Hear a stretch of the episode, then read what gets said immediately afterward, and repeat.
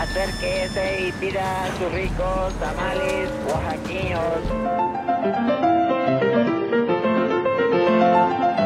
¿Quién dijo que la historia de México no podía contarse de forma entretenida? 365 días para conocer la historia de México.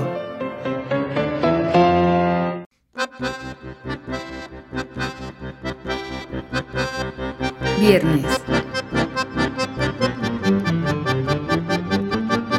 Circo, maroma y teatro.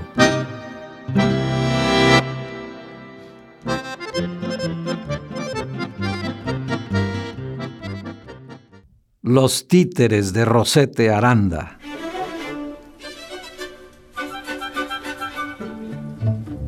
Día con día, sus funciones en el Teatro de América registraban lleno completo.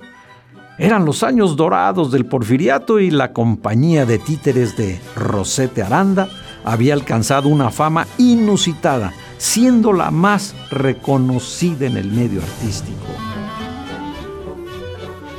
Esta compañía tenía larga tradición en la fabricación y montaje de obras y tandas para sus títeres.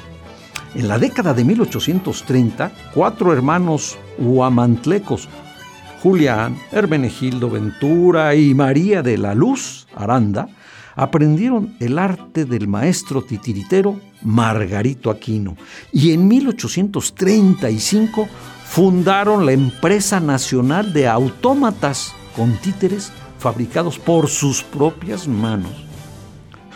Los muñecos eran verdaderas obras de arte, pequeñas figuras de madera que parecían reales por el detalle con que los hacían.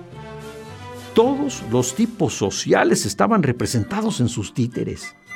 Militares, políticos, clérigos, policías, hombres y mujeres, ancianos y jóvenes, niños, payasos, trapecistas, cirqueros, toreros, picadores, gritones, músicos y hasta público para sus representaciones.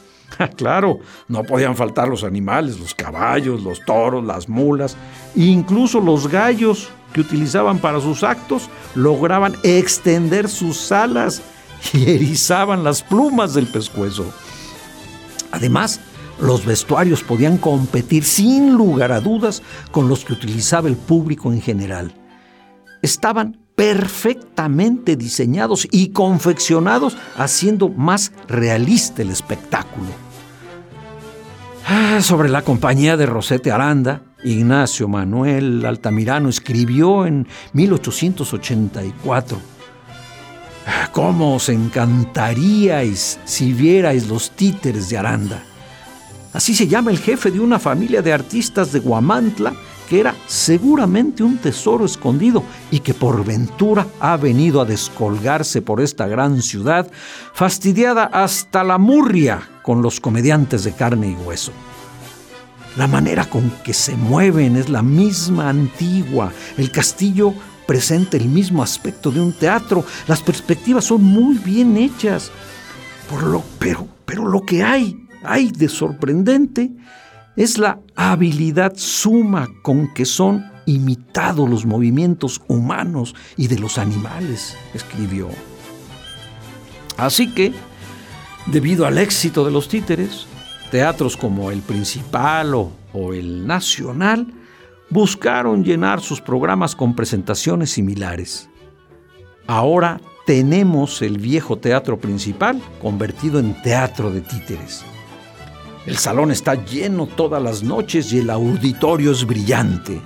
De modo que el principal está hoy de moda, aunque con el poco lisonjero apellido de los títeres del principal, que no era así como muy apantallador, la gente llenaba el teatro, señalaba un cronista de la época.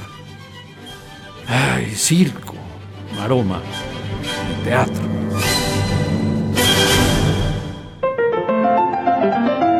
365 días para conocer la historia de México. Esta es una producción de Radio Universidad de Guanajuato y la Dirección de Extensión Cultural en voz del Teatro Universitario. Serie basada en el texto de Alejandro Rosas, 365 días para conocer la historia de México.